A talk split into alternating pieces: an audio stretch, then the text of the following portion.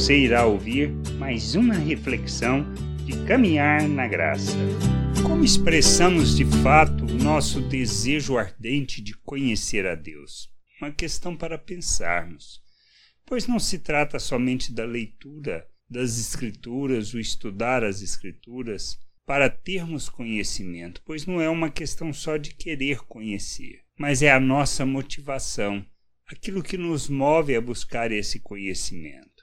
Lá em Atos, no capítulo 17, versículo 10 a 12, é relatado por Lucas a questão do povo de Bereia. Diz assim: E logo durante a noite os irmãos enviaram Paulo e Silas para Bereia.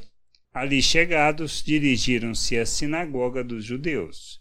Ora, estes de Bereia eram mais nobres que os de Tessalônica, pois receberam a palavra com toda avidez, examinando as Escrituras todos os dias para ver se as coisas eram de fato assim. Com isso, muitos deles creram mulheres gregas de alta posição e não poucos homens. Que fez este povo de fato se converter ao evangelho anunciado por Paulo e Silas? A questão de, primeiro, o desejo, a motivação, a motivação que tinham para fazer. Segundo, as palavras que, era, que eles ouviam, eles iriam nas Escrituras com o intuito de confirmar o entendimento. Então, o que deve nos mover é a nossa motivação, a motivação de querer conhecer Deus, nada mais, nada além disto.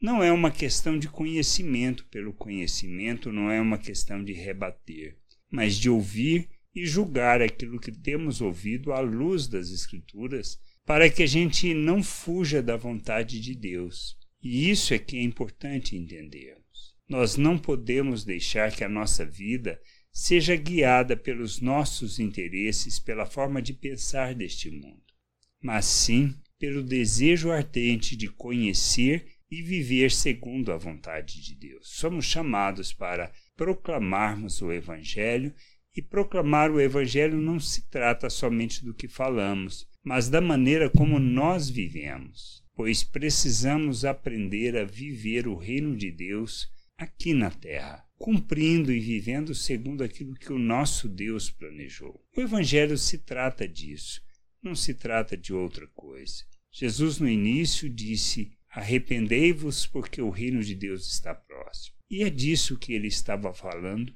e é disso que ele estava ensinando, acerca de valores eternos, acerca de uma maneira de viver que traduza e revele Deus ao mundo. Não se trata de religião, não se trata de um conjunto de normas, de regras a serem obedecidas, mas de compreendermos a motivação pela qual fazemos as coisas, de conhecermos o nosso Deus, compreendermos a sua vontade, compreendermos como devemos fundamentar as nossas relações. Por isso, quando Pedro escreve, ele fala: olha, que nós fomos tirados das trevas e transportados para o reino, para o reino do seu filho. Com que propósito, com que intuito ele diz isso? Ele diz que nós somos tirados das trevas e transportados para o reino de Deus para proclamarmos as virtudes de Deus. Quando falamos das virtudes, estamos falando de revelar a graça, a misericórdia, a compaixão,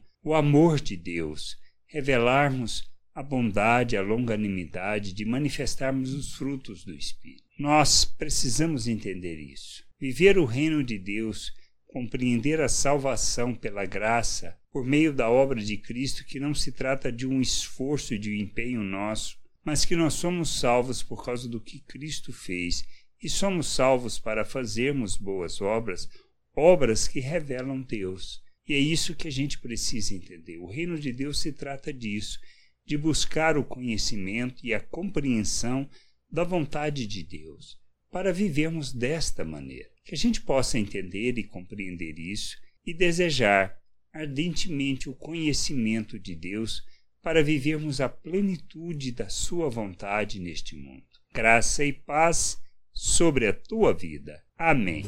Não deixe de ouvir outras reflexões de caminhar na graça no agregador de podcast de sua preferência. Procure por Caminhar na Graça.